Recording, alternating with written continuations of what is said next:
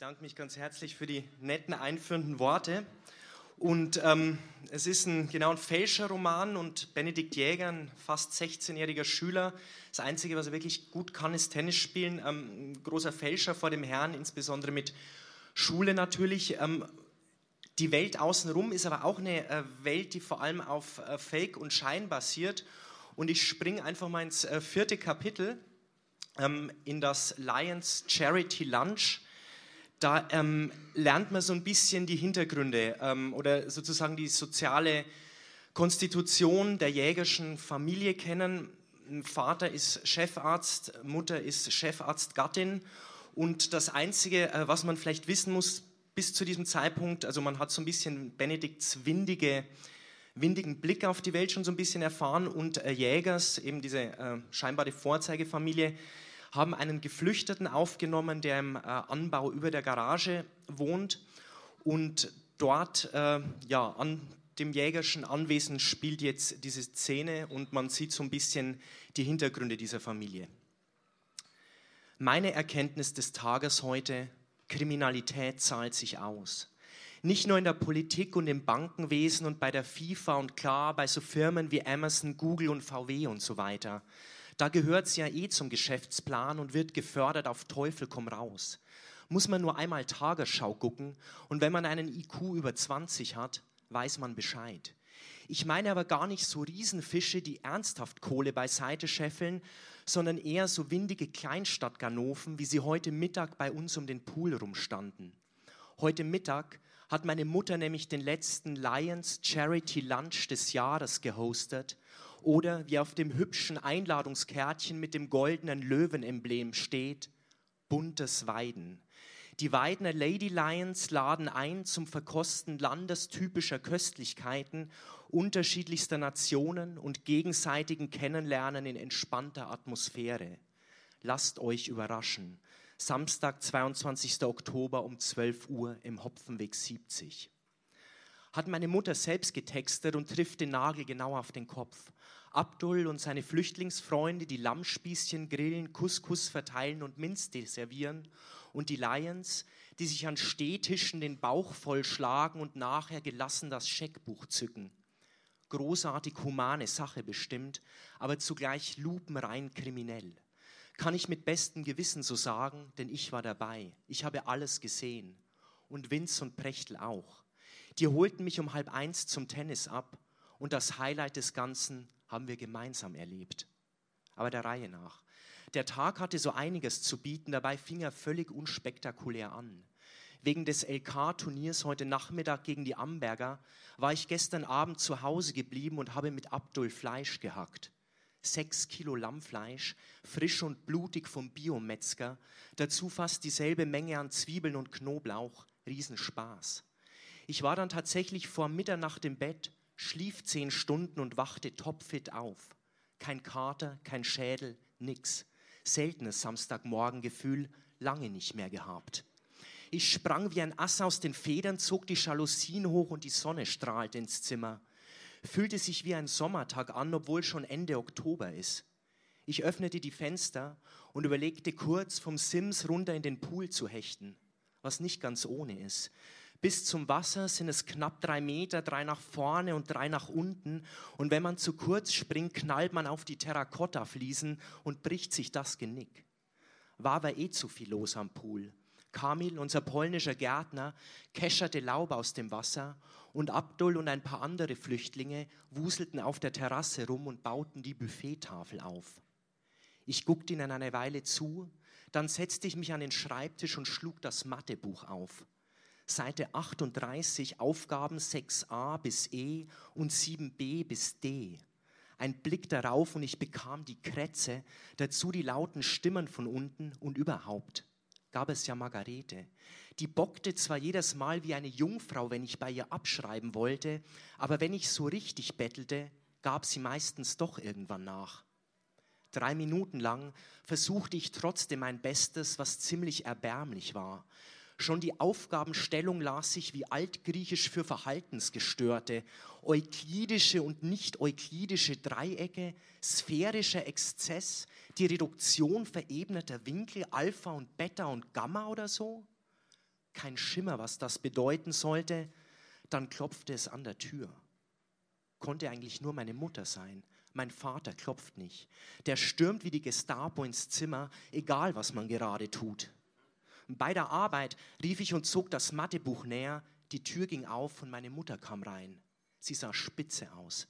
Gemachte Haare, bemalte Lippen, ein schickes, cremefarbenes Kleid. Und das Beste, sie balancierte ein Tablett mit einer Müslischale, zwei Vollkorntoasts und einem frisch gepressten Smoothie auf ihren Händen. Wow, sagte ich, wäre doch nicht nötig gewesen. Sie winkte ab, hat Natascha gemacht. Und trotzdem sagte ich, danke, und das meinte ich so, weil auch wenn die Natascha das Frühstück zubereitet hatte, meine Mutter hatte daran gedacht. Ich nahm mir das Tablett ab und stellte es auf den Schreibtisch. Sie ist schick aus, ehrlich wahr. Lieb von dir, sagte sie und lief zum Fenster. Sie beugte sich gefährlich weit raus, dann fuchtelte sie wild mit den Armen. Die Rosen, Kamil, die Rosen, der Pool ist fein. Kamil grunzte irgendwas. Meine Mutter drehte sich um und zupfte sich nicht vorhandene Fussel vom Kleid. Sie war nervös und das nicht zu knapp. Alles okay, Mami? Wird bestimmt ein Erfolg, der Lunch. Ach, von wegen, schnappte sie ich. Also dein Vater, ich könnte ihn umbringen. Er kennt den Termin seit Ewigkeiten und jetzt ruft die Klinik an und er muss operieren. Ich schüttelte den Kopf, schüttelte ihn meiner Mutter zuliebe, weil ich immer eisern zu ihr hielt. Nur in dem Fall traf meinen Vater wirklich keine Schuld. Der Lions-Termin stand seit höchstens fünf Wochen fest, aber der Dienstplan im Krankenhaus wurde ein halbes Jahr im Voraus erstellt. Und auch wenn mein Vater Chefarzt ist, so leicht tauschte man seinen Dienst nicht weg. Und er hatte es ja versucht. Ja, schon ein bisschen unsensibel, sagte ich. Unsensibel, da fallen mir ganz andere Worte ein. Dazu sein Affentheater mit den Fenstern, als würde der Helmut, sie lachte spitz auf, dann sah sie mich an. Große Bitte, Benny, nach dem Frühstück kommst du runter und klebst die Kellerfenster ab, okay? Ich guckte sie an. Die Kellerfenster abkleben? Die ganze Reihe zur Terrasse raus. Wieso denn das? Weil dein Vater unter Verfolgungswahn leidet. Stimmt schon, sagte ich, aber was hat? Ach, der Mann von Margot kommt mit. Der ist Oberinspektor oder Steuerprüfer oder weiß der Himmel, was für ein hohes Tier beim Finanzamt. Und von der Terrasse sieht man in den Keller. Ja, aber doch nur, wenn man den Kopf in die Lichtschächte steckt. Ja, erzähl das deinem Vater, aber der ist ja weg. Verstehe, sagte ich. Und das tat ich wirklich. Unser Keller machte meinem Vater nämlich schon lange zu schaffen, der raubte ihm ernsthaft den Schlaf und er brachte ihn oft aufs Tapet. Meistens, wenn er mich außer Hörweite wähnte, aber ich hörte es doch. Meine Eltern führten ihre, ich sage mal, Diskussionen darüber nicht gerade im Flüsterton. Ich bekam zwar nicht jedes Detail mit, aber das Wesentliche schon. Als wir das Haus im Hopfenweg bauten, vor fünf Jahren ungefähr, hat mein Vater die vorderen Kellerräume offenbar als Notfallpraxis deklariert und von der Steuer abgesetzt. 100% legal, sagt jedenfalls sein Steuerberater, und anfangs sah der Keller auch halbwegs nach Praxis aus. Zwar war nie ein Patient da, aber einen alten OP-Tisch, ein Waschbecken mit Seifenspender und ein paar Spritzen und Skalpelle gab es durchaus. Theoretisch hätte man da sicher einen groben Eingriff vornehmen können. So Tendenz Feldlazarett-Gedächtnis-OP. Anfangs, wie gesagt, bis meine Mutter mit den Antiquitäten kam. Urplötzlich fing sie zusammen an. Zusammen mit der Efi Petzold, die auch bei den Lions ist die hat sie auf den Trip gebracht. Alle paar Monate fuhren die beiden auf Antiquitäten, Messen und Schlossauktionen und kamen mit Schränken, Kommoden und Vitrinen zurück. Bieder, Meier und Rokoko und so weiter, wirklich monströse Teile, die ächzende Spediteure die Stufen runter in den Keller schleppen mussten, weil die Zimmer oben bald vollgestellt waren. Keine Ahnung, wie viel Holz wir inzwischen lagern. Es müssen Tonnen sein. Gegenwert sicher sechsstellig was an sich super ist. Antiquitäten werden von Tag zu Tag teurer, sagt jedenfalls meine Mutter, hat meinen Vater aber null überzeugt. Im Gegenteil, jeder Schrank und jede Kommode, die seine Notpraxis weiter vermüllten, schlugen ihm auf den Magen. Meiner Mutter zuliebe hätte er das Ganze wahrscheinlich trotzdem weiter geschluckt, bloß erwischten sie ihm früher einen Klinikkollegen, der eine ganz ähnliche Praxis hat, beziehungsweise hatte. Professor Götz heißt der Kollege. und ist Hobbyjäger und deshalb staubten in seinem Keller keine Möbel, sondern Millionen Tierpräparate vor sich hin, auch illegale, Antilopen und so weiter aus Afrika. Und der Götz war plötzlich ein verurteilter Steuerbetrüger und dazu das Gesprächsthema im Krankenhaus. Was für meinen Vater der blanke Horror ist als Betrüger im Rampenlicht zu stehen, ist wirklich gar nicht sein Ding und deshalb sieht er jetzt an allen Ecken Gespenster, sprich Fahnder und zittert bei jedem Brief vom Finanzamt, weil darin eine Steuerprüfung angekündigt sein könnte. Verfolgungswahn eben, genau wie meine Mutter sagt. Ich sah meine Mutter an, die jetzt im Türrahmen stand und auf ihrem Handy rumtippte. Ihre Finger flogen nur so über den Touchscreen, total hektisch, wie eigentlich meistens, trotz ihrer endlosen MBSR-Workshops. Alufolie, sagte ich. Ich nehme, glaube ich, Alufolie und Paketband wäre auch nicht schlecht. Lege ich dir auf die Treppe, sagte sie, ohne vom Display aufzuschauen. Gut. Und Benny? Plötzlich sah sie doch vom Display hoch. Gleich nach der Begrüßung kommst du raus und stellst dich zu Abdul an den Grill, ja? Ich nickte wie besprochen, im Landesmeisteranzug. Bist ein Goldstück, sagte sie und lief aus dem Zimmer, das Telefon schon am Ohr. Ich machte mich über das Frühstück her. Lecker Bananen, Ananas, Müsli und Karotten-Ingwer-Smoothie für den sportlichen Start in den Tag. Ich verputzte alles und warf eine Magnesiumpille nach. Dann ging ich in den Keller und fing an zu kleben. Das heißt, erstmal nicht. Erstmal musste ich an die Fenster ran und das war gar nicht so leicht. Ich war schon lange nicht mehr unten gewesen, ein Heer Spediteure aber eindeutig schon. Der hintere Raum war noch halbwegs okay, den erledigte ich im Handumdrehen. Aber der vordere, Mann um Mann. Als wäre eine Antiquitätenlawine aus Schlosstouren und Taxis direkt in unseren Keller gerutscht. Da waren große Schränke und kleine Schränke, breite Kommoden und schmale Sekretäre, Vitrinen und Tische und Stühle und noch anderer Kram, nebeneinander und übereinander und ineinander verkeilt sah aus wie Ultimate Möbel Tetris und dazu der Geruch. Nach Öl oder Lack oder Politur oder was immer Holzoberflächen so geil spiegeln und glänzen lässt. Ein paar tiefe Züge und mir wurde leicht schummrig. Dann zog ich die Schuhe aus und kletterte über die Antikbarrikaden in Richtung der Fenster und dabei fiel mir die Spinnen auf die hatten hier ihre Heimat gefunden, hatten ihren eigenen Staat gegründet und leider wurde der nicht von Weberknechten regiert. Da waren richtig fette Oschis am Start, Körper dick wie Fingerkuppen und kurze eckige Beine und sie saßen nicht nur unter der Decke und in den Wandecken, wo ihre Netze hingen. Sie lauerten auch in den Möbelritzen und Schubladenspalten und eine krabbelte direkt vor meiner Nase aus dem Schlüsselloch einer Standuhr raus möglich, dass mir das Halblicht im Keller Streiche spielte oder vielleicht auch die Möbeldämpfe. Jedenfalls war die gelb gestreift. Sah aus wie eine verfluchte Hornisse, eine Hornissenspinne, falls es das gibt. Gruselig wie Sau. Gruselig waren aber nicht die Spinnen allein. In allen möglichen Ritzen und auf dem rauen Holz der Möbelrücken klebte wattiges Zeugs.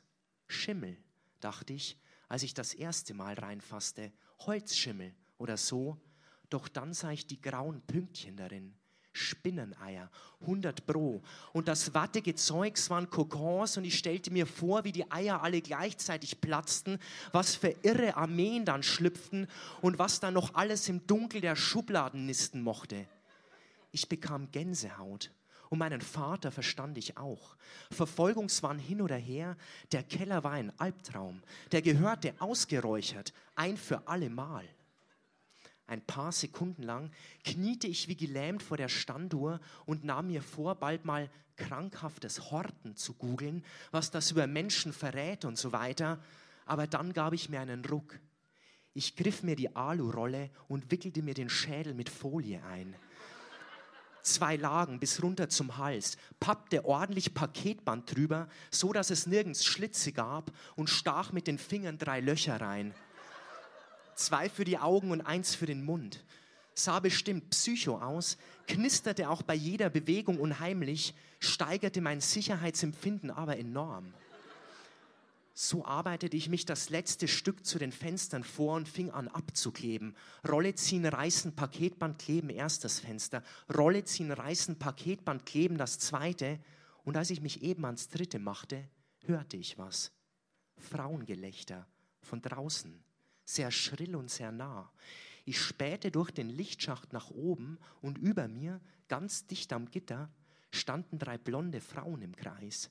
Die Efi Petzold, die Freifrau zu Teublitz und eine, die ich nicht kannte. Alle drei trugen helle, knapp knielange Kleider und hielten Sektgläser in der Hand. Und das Beste war, die Petzold und die Freifrau standen mit gespreizten Beinen da. Mein Blick wandert ihre glatten Waden hoch, die Innenseiten ihrer Schenkel entlang und weiter, immer weiter, all the way up. Himmlische Optik, zum Weinen schön, weil Pornos sind das eine, aber das hier war live und real. Genau jetzt sah ich die realen, sorgfältig enthaarten und von einem dünnen String geteilten Muschis zweier super gepflegter 40-plus-Blondinen, denen ich gleich noch die Hand schütteln würde. Und sowas sah ich nicht oft. Sowas sah ich eigentlich nie. Gott wurde ich geil. Wären da nicht die Spinnen gewesen, ich hätte ein Fest gefeiert. Zwei Minuten hätten mir locker gereicht ehrlich gesagt waren es auch nicht die Spinnen, die meine Absicht durchkreuzten, es war meine Mutter. Sie trat plötzlich in die Runde und verteilte Wangenküsschen. Mein Puls schnellte hoch, ich riss die Hand aus der Hose und zuckte vom Fenster weg, weil meine Mutter wusste ja, dass ich hier unten war. Ein Blick von ihr den Lichtschacht runter, mein lieber Mann. Ich in meiner selbst gebastelten Hannibal Lecter Maske wie ich den Ladies durchs Gitter zwischen die Beine spannte und dabei pumpte. Besser nicht. Und außerdem trug meine Mutter auch ein Kleid. Wie es darunter aussah, ich wollte es echt nicht wissen. Ich bin ja nicht Norman Bates. Ich zählte bis zehn und als die da oben nicht verschwanden, ließ ich das Fenster Fenster sein und machte mich aus dem Staub. Hörte noch die Sektgläser klirren, dazu die versaute Stimme der Freifrau. Moni, ein Champagnerwetter hast du uns besorgt. Und schon war ich an der Tür, rupfte mir die Maske runter und sprinterte die Treppen hoch ins Bad, riss mir die Kleider vom Leib, stopfte sie ins Wäscherohr, das geniale Erfindung direkt runter in den Waschkeller führt und stellte mich unter die Dusche. Zehn Minuten lang duschte ich mindestens, heiß und mit vollem Strahl. Eier, Kokons und Spinnen, ich duschte sie alle kaputt. Zum Schluss machte ich noch eiskalte Wechselduschen zur Stärkung der Abwehrkräfte. Danach fühlte ich mich wie neu geboren. Kam mir jetzt fast ein bisschen kindisch vor, meine Spinnenpanik, aber ist halt auch was anderes, tatsächlich durch so einen verseuchten Keller zu klettern oder frisch geduscht daran zu denken. Im Grunde selbes Problem wie beim Aufschlag. In meiner Vorstellung prügelte ich reihenweise Asse übers Netz, aber im Match zitterte mir plötzlich der Arm. Wie auch immer. Jedenfalls hätte ich dann um ein Haar meinen Einsatz verpasst.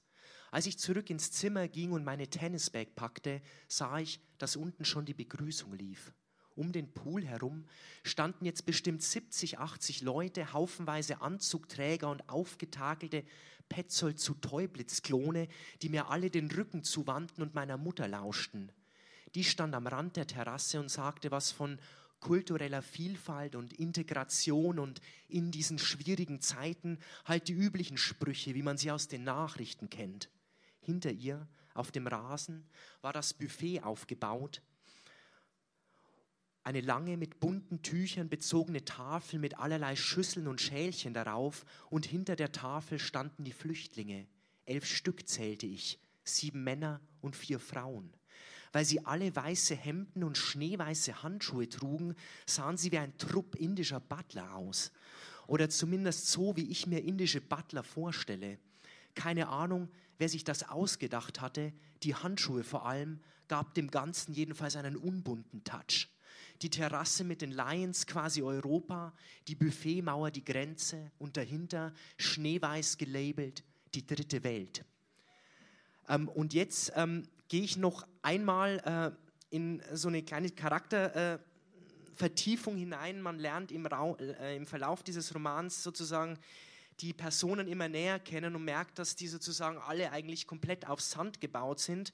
Benedikt Jäger an vorderster Front, aber seine größte ähm, sein größtes Vorbild in Sachen Fälschen, Täuschen, Blenden äh, ist seine eigene Mutter. Also sie ist die größte Fälscherin, eigentlich die heimliche Heldin äh, dieses Buches und äh, lernt ihm sozusagen von klein auf ähm, Techniken äh, des Täuschen und Blendens. Ähm, wir erfahren, dass äh, die Mutter früher nicht so gut drauf war, wie sie jetzt ist. Keine Lions-Empfänge, keine Opernfahrten nach Verona, keine Schlossauktionen. Ähm, in München lebt sie so ein äh, ziemlich depressives Leben. Der Mann ist immer im äh, Krankenhaus und äh, macht da seine Chefarztkarriere. Sie sitzt zu Hause und dieses Zuhause wird eigentlich zur ziemlichen Hölle, zu so einer Reihenhausexistenz, äh, wo sie nicht, nicht rauskommt. Und erst als sie nach Weiden umziehen, da äh, passiert dann etwas und das sind jetzt nochmal äh, drei Seiten, wo die Mutter sozusagen aus ihrer ja, Schale, äh, aus ihrer depressiven Schale kommt und eigentlich zu der Person wird, die sie der, äh, als diese der Roman von Anfang an vorstellt. In Weiden kamen die Leute aus allen Löchern gekrochen, nur meinen Eltern die Hand zu schütteln. Schon klar, weshalb sie kamen, weil mein Vater der neue Chef der Unfallchirurgie war. In einer Stadt wie Weiden zählt das noch was. Meinen Vater hat das aber null interessiert. Er ist kein sozialer Typ. Er operiert, bis ihm die Finger zittern, dann guckt er heute Journal und schimpft auf die Amis und danach geht's ins Bett. Das hat er als Stationsarzt in München schon gemacht und das macht er heute genauso. Das macht er bestimmt, bis er stirbt. Meine Mutter aber nicht. Die in Weiden aufgeblüht. Als das Haus im Hopfenweg stand, Terrasse und Pool und Garten und alles, hat sie ihre Pillen im Klo runtergespült, in drei Wochen zehn Kilo abgenommen und danach war bei uns Open House. Die Leute drückten einander die Klinke regelrecht in die Hand. Die Ärzte gegen Atomkraft, die Freunde der italienischen Oper, die Lions, der Kirchenchor und noch hundert andere Schmarotzer. Und ganz am Anfang der literarische Lesekreis an den erinnere ich mich am besten, obwohl er inzwischen Vergangenheit ist.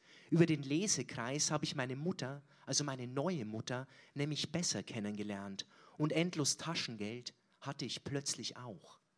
Der Lesekreis, das waren Frau Schubert, Frau Seibert, die Efi Petzold und manchmal sogar Frau Dr. Kunst Taylor. Die kamen immer mittwochs zu uns, setzten sich auf die Terrasse und tauschten sich über Romane aus was die Romane bedeuten könnten und was sie in ihnen auslösten und so weiter. Dazu tranken sie Prosecco und nach der dritten Flasche lachten sie immer wie gestört. Ehrlich, so ein gestörtes Lachen wie von der Kunst Taylor habe ich sonst noch nirgends gehört. Manchmal packten die Lesefrauen ihre Bücher aber gar nicht erst aus, sondern gingen sofort zum Prosecco über und planten den nächsten Städtetrip oder gaben sich Urlaubstipps oder sonst irgendwas. Ich weiß das, weil ich im Verlauf dieser Nachmittage immer kurz vorbeischaute und die Frauen begrüßte. Nicht, weil ich selbst riesen Lust darauf hatte, meine Mutter bat mich darum. Genau genommen bat sie mich, die Frauen in Tenniskluft zu begrüßen. Also es sollte so aussehen, als ob ich gleich zum Tennisplatz müsste. Manchmal musste ich auch zum Tennisplatz, ich spiele ja Tennis, meistens musste ich aber nicht. Aber darum ging es auch nicht. Worum es ging, das heißt, worum es meiner Mutter ging und wofür ich jedes Mal 20 Euro bekam, das war das Bild. Ich in meinen weißen Shirts und in dem schlanken, braun gebrannten Körper auf der sonnengefluteten Terrasse, umrahmt von blühenden Rosenbüschen, gerade auf dem Sprung zum Chord. Das sah wirklich spitze aus. Ich sah spitze aus. Quasi feuchter Traum einer jeden Mutter. Keine Mutter, die sich einen solchen Sohn nicht wünscht. Mein Taschengeld besserte ich aber nicht nur damit auf. Den Löwenanteil verdiente ich mit Telefonanrufen. Anrufen von höchstens zwei Minuten, bei denen ich nicht mal was sagen musste.